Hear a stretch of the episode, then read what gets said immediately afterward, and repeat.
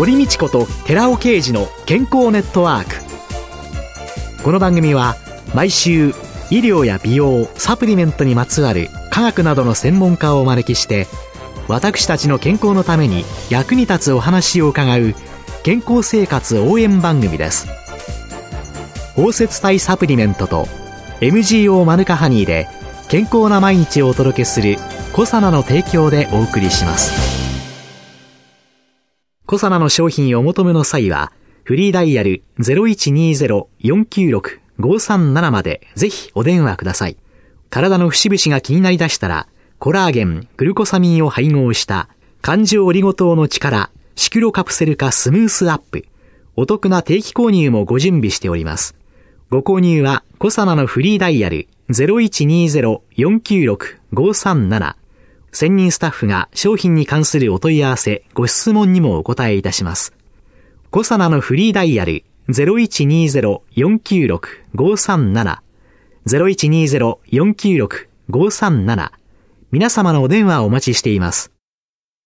こんにちは、堀道子です。今月は、形成外科医で株式会社セルバンク代表取締役の北条元春さんをゲストに迎えて、肌のアンチエイジングと再生医療と題してお送りします。北条先生どうぞよろしくお願いいたします。こちらこそよろしくお願いいたします。まあね、年を取ってまいりましたので、私。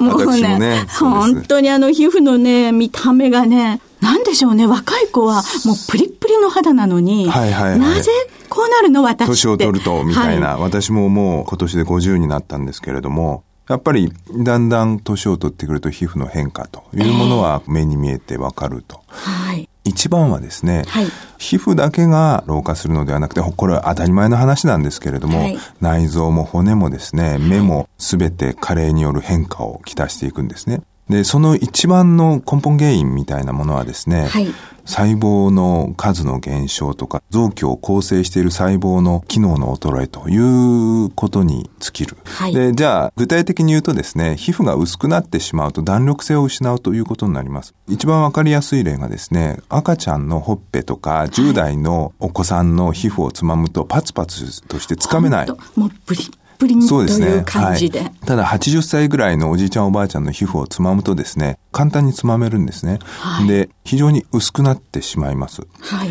子供の時の厚さを1とするとですね、はい、70、80ぐらいになると5分の1ぐらいに厚さが。そうなんです。そうなんですね。5分の 1? ですね。あらららだから、お年寄りとか転ぶとすぐすりむけて皮がベリって破けるんですけども、子供はすりむいてもそんなことはない。細胞の減少というのは、皮膚だけではなくてですね、骨にも起こるんですね。骨に起こると骨粗鬆症と言います。はいはい、それから脳みそに起こるとですね、老人性の地方といってですね、やっぱりこれは難しい言葉で言うと、臓器を構成する細胞の数の減少というのがまあ根本にはなっていきますかね。ただ皮膚が5分の1になるっていうだけの話じゃないってことなんですね。そうですね。そうなると筋肉もそうですよね。筋肉もスポーツ選手の寿命がやっぱり30後半になるともう終わるというのはもう筋肉の筋の細胞、筋のボリュームの減少、それから神経の細胞の減少というものが出てですね、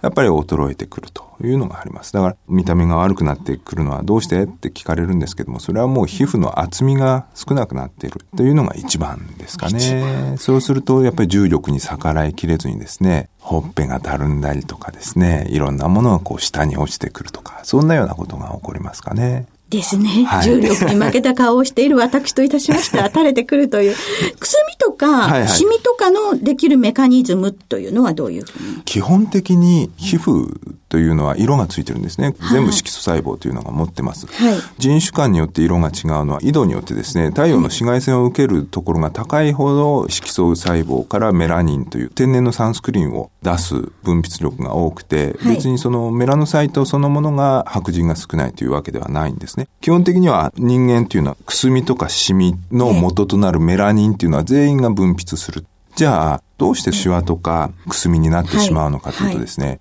若い時にはですね、日焼けをしてもですね、色がついても、それがターンオーバーで全部、色が全部剥がれ落ちてしまうんですね。はい、皮膚の色というのは本来は剥がれ落ちるものなんですけれども、えー、入れ墨みたいにですね、それが色素が神秘に落ち込むと、はい、それが永久に入れ墨みたいな感じで残っちゃうということがやっぱりシミの本体だと考えていただければいいと思いますね。くすみもですね。皮膚一体どういう構造で？そうですね。皮膚っていうのはですね、皆さんにイメージしやすく話をすると、自動車の鉄板をイメージしてくださいと。自動車の鉄板ですね。はい、自動車の鉄板ですね。はい、まず塗装が塗ってあります。はいあれが表皮というものだと考え。で、鉄板の本体部分が真皮、いわゆる真の皮膚。皮膚のボリューム、重さを測ったときに、はい、表皮の重さと真皮の重さというのはですね、圧倒的に真皮の部分が重くて、いわゆる表皮の部分は本当にこう少ない部分ですね。人間では表皮っていうのは大体どのくらいの厚さですか？厚さはミクロンですね。大体7、80ミクロンから厚くても100ミクロンぐらいです。そんな薄いんですか？薄いですね。で、真皮というのはやっぱりミリですね。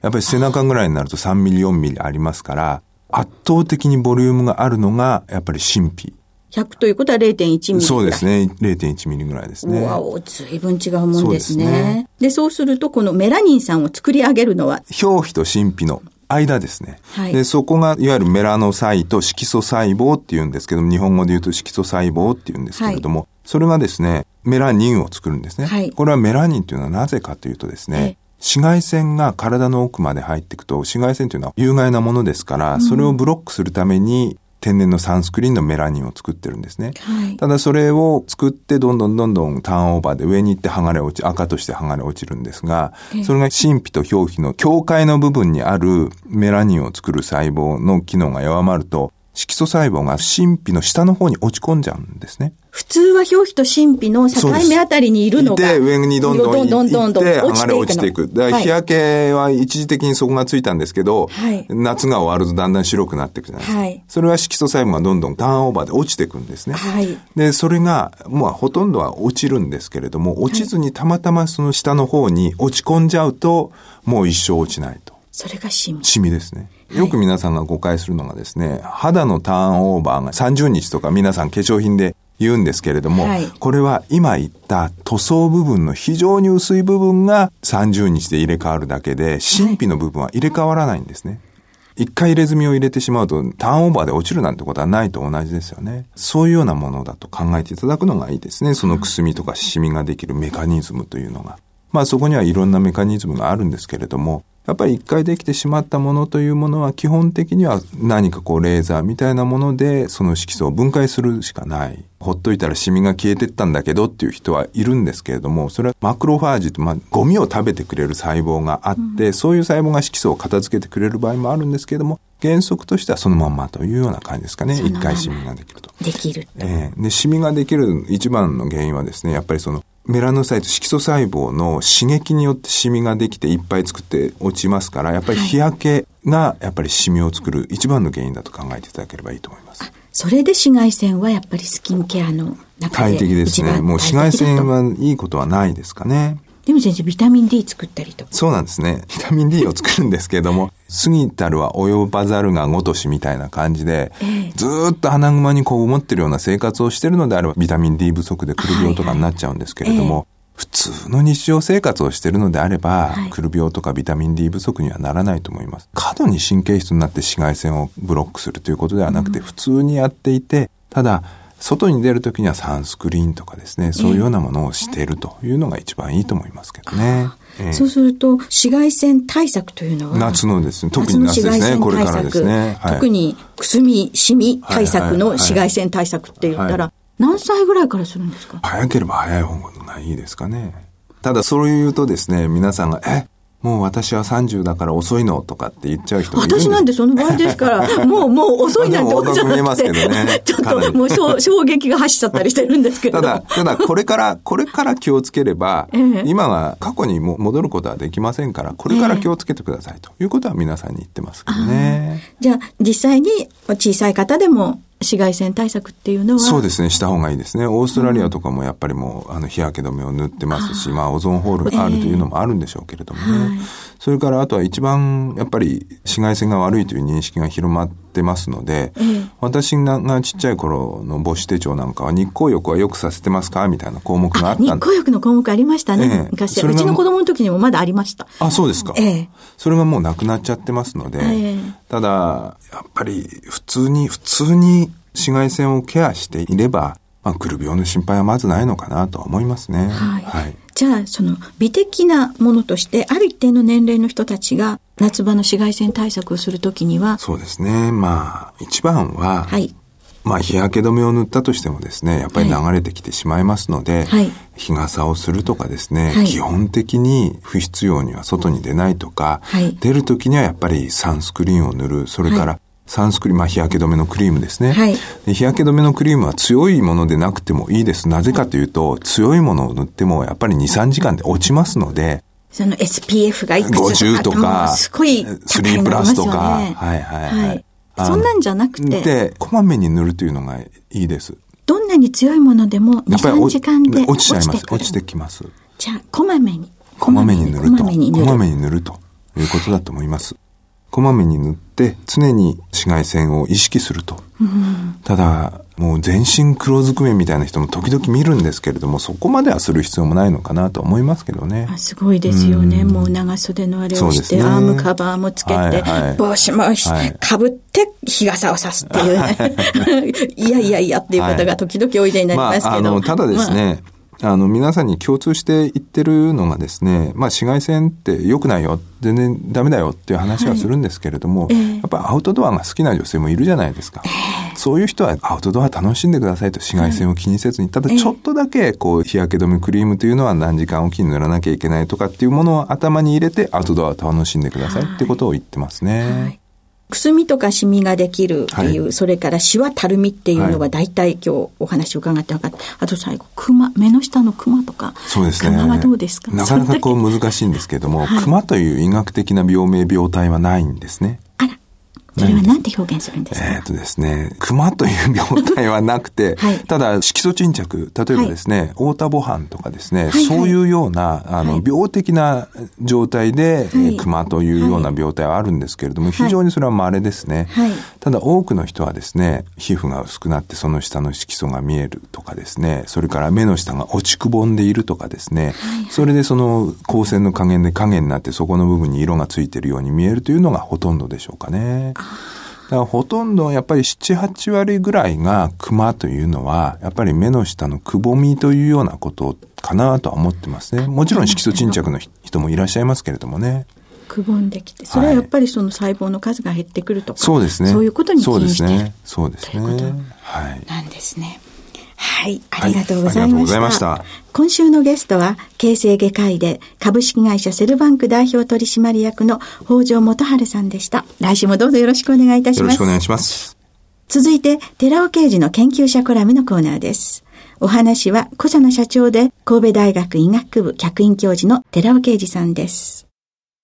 こんにちは。寺尾啓二です。今週は先週に引き続き、アルファリポ酸が低血糖を引き起こす原因、それは非天然体の S 体ではないかというお話です。ダイエットやアンチエイジングの効果を期待して摂取している中高年の女性を中心にですね、アルファリポ酸を摂取することで、震えや動悸といった低血糖症状っていうんですけども、これを招く事例が結構増えてきてるんですね。厚労省からも注意喚起があったところです。ではなぜこのアルファリポ酸は低血糖を引き起こしてしまうのかっていうことなんですけども、これはかなり知られてきてまして、インスリンに関係しているんですね。インスリンっていうのはブドウ糖を集めてグリコーゲンにして筋肉や肝臓に貯蔵するっていうことで血糖値を下げるために作られているものなんですけども、膵臓、ランゲルハンス糖から分泌されているものなんですね。形はタンパクなんですけども、2本の鎖が絡み合った構造をしているわけなんです。アルファリポ酸の SH 基っていうものがあります。この SH 基は鎖の結合部を切断する。日本に分離した鎖の一部は特定の白血球の型と結びつきやすくなってるんですね。結びついてしまうと、それは異物として認識される。つまり抗原として認識されてしまって、その際には抗体が作り出されるわけですけども、この抗体は血中で正常なインスリンと結合して、インスリンの働きを抑えていくんですね。そうすると、膵臓は何とか血糖値を正常に保とうと、さらにインスリンをますます作り出して分泌するわけです。一方で抗体と結合した、あの結合力非常に弱いですから、インスリンは再び簡単に外れてくる。結果何が起こるかっていうと、インスリンがすごくたくさん大量に出てくるわけですね。インスリンがたくさん出てくると、そのことによって、ブドウ糖をどんどんどんどん使っていきますから、低血糖になっていくと。これがメカニズムなんです。アルファリポ酸が入ることによって低血糖になるというメカニズムなんですね。この特定の白血球の型を持っているのは、アジア系の人に多いんです。特に日本人の約8%がこの型を持ってて、欧米人だと1%にも満たないっていうことが分かっているので、このアルファリポ酸の低血糖の問題っていうのは、アジア人、特に日本人にあるっていうことです。もちろん SH 機を持ってるかどうかっていうことになると、リポ酸だけでなくて、他にも医薬品でもそういったものはありますし、そういったものも同じようにインスリンの2本の鎖の結合部位に入ってきて反応して切断するっていうようなことっていうのは考えられます。ですから、他の医薬品も同じなんですけども、でも、アルファリポ酸、これ、生体内で作られているものなんですね。生体内で作られているアルファリポ酸、そして生体内で作られているインスリン、二つとももともと体は持ってるわけですね。ということは、この白血球の型を持った人は、すべての人が低血糖になる危険性があるっていうことを意味しますけども、実際に8%もの日本人がそうやって低血糖になって危険であるっていうようなことってないと思うんですね。40億年前の生命誕生から今日まで人を含む生命体、これいろいろ形成していく過程にあって、生体に悪影響を及ぼすような可能性、これは排除されていった。で、リポ酸もタンパク質もどちらも天然物質ですから、こういったようなリポ酸とタンパク、本来は反応してほしくないもの、どこにくっつくかわからない。くっついたものは元に戻らない。異物を作ってしまう。っていうような反応っていうのは排除されたはずなんですけども、それでもリポ酸によってこのことが起こっている。問題は非天然の S 体があったがためではないかと私たちは仮説立てたんです。お話は小佐奈社長神戸大学医学部客員教授の寺尾啓二さんでした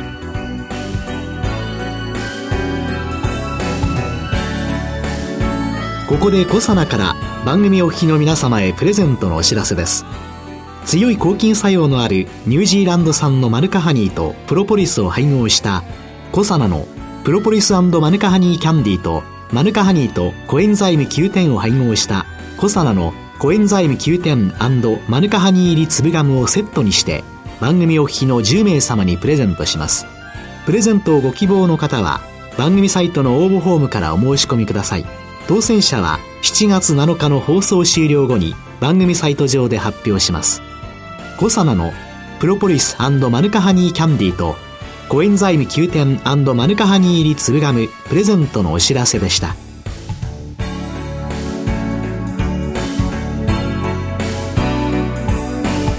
堀道子と寺尾啓二の健康ネットワークこの番組は包摂体サプリメントと MGO マヌカハニーで健康な毎日をお届けする「コサナの提供」でお送りしました。